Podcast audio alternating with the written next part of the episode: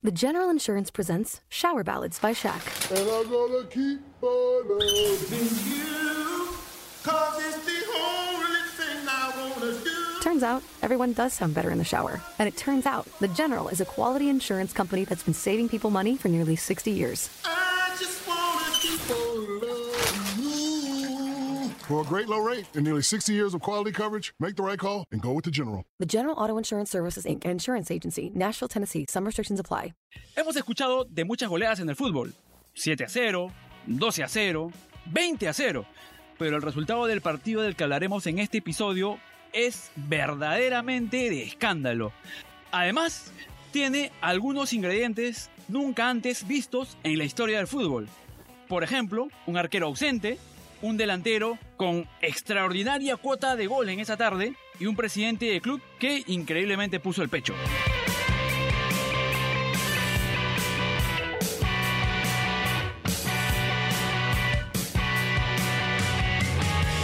Hola amigos, bienvenidos al nuevo podcast de Radio Depor.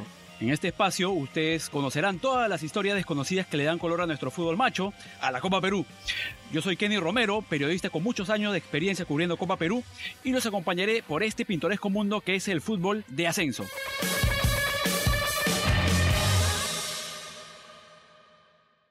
Hi, I'm Flo from Progressive. Being a baseball fanatic like me can be stressful. It's not all sports points and touchdowns. So Progressive is going to help you take your mind off your team for a moment. Instead of thinking about how they missed that goal point score, think about the Name Your Price tool from Progressive letting you choose coverage options based on your budget, unlike your team that missed the end zone net area. Well, anyway, hope this distraction about Progressive's Name Your Price tool was helpful. It sure kept me from thinking about all those penalty balls. Yay, sports! Progressive Casualty Insurance Company and affiliates. Price and coverage match limited by state law.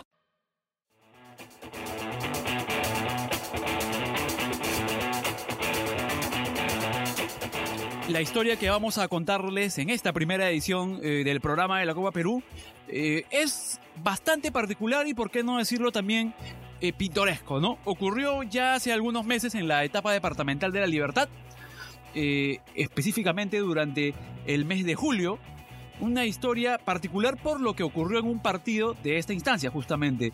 Se enfrentaban el Vasco Fútbol Club y un conocido para todos nosotros, probablemente, el Sport Chabelines Junior. El partido, válido por esta primera instancia de la etapa departamental, culminó con un marcador de escándalo. 24 a 0. No se preguntará un poco por qué en una instancia departamental en el que las fuerzas normalmente están más equiparadas se pudo producir este resultado. Pues bueno, acá viene la historia que vamos a estar contando justamente, ¿no? De hecho, es difícil si uno se pone a revisar eh, las historias de la Copa Perú encontrar un marcador tan abultado en una instancia avanzada, ¿no? Como es la etapa departamental. Pero este partido, para empezar un poco a contar la historia, tuvo particularidades, ¿no? Como que el local, que era el Vasco Fútbol Club, tuvo que fungir en Pacasmayo, que era la sede del Sport Chabelines, ¿no? Para empezar, ¿por qué? Por un tema de taquilla puntualmente.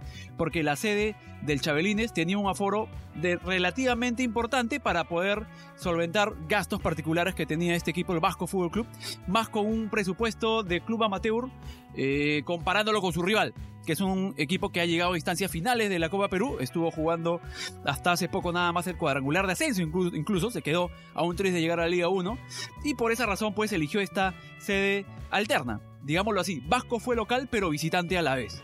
Y el partido terminó pues 24-0 con un protagonista excluyente además, Cristian Carranza, autor de nada menos que 10 goles.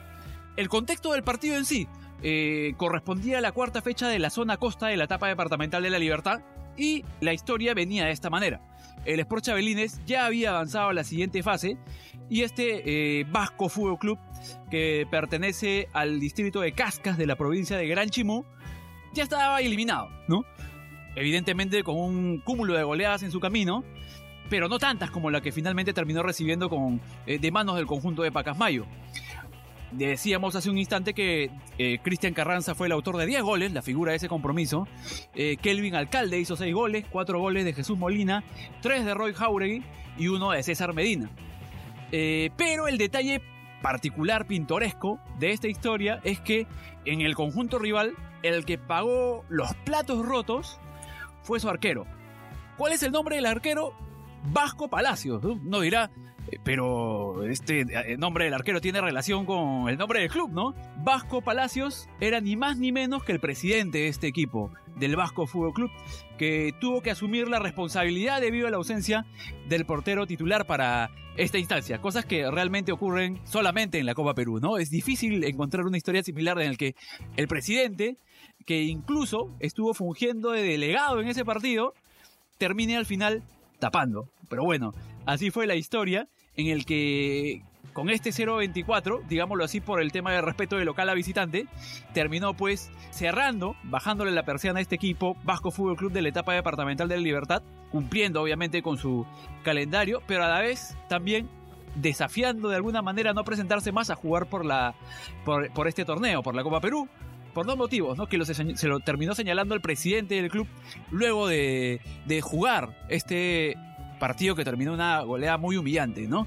Según sus declaraciones, Vasco eh, Palacios indicó de que el motivo por el cual ya no pensaban participar más en una Copa Perú no era precisamente por este 24-0, sino porque tenían una falta de apoyo, de sustento, que a todo equipo que llega a avanzar a una instancia importante de la Copa Perú le termina complicando y en el que requería evidentemente una mayor inversión y sin duda también una jerarquía que era imposible sostenerlo en su presupuesto, obviamente.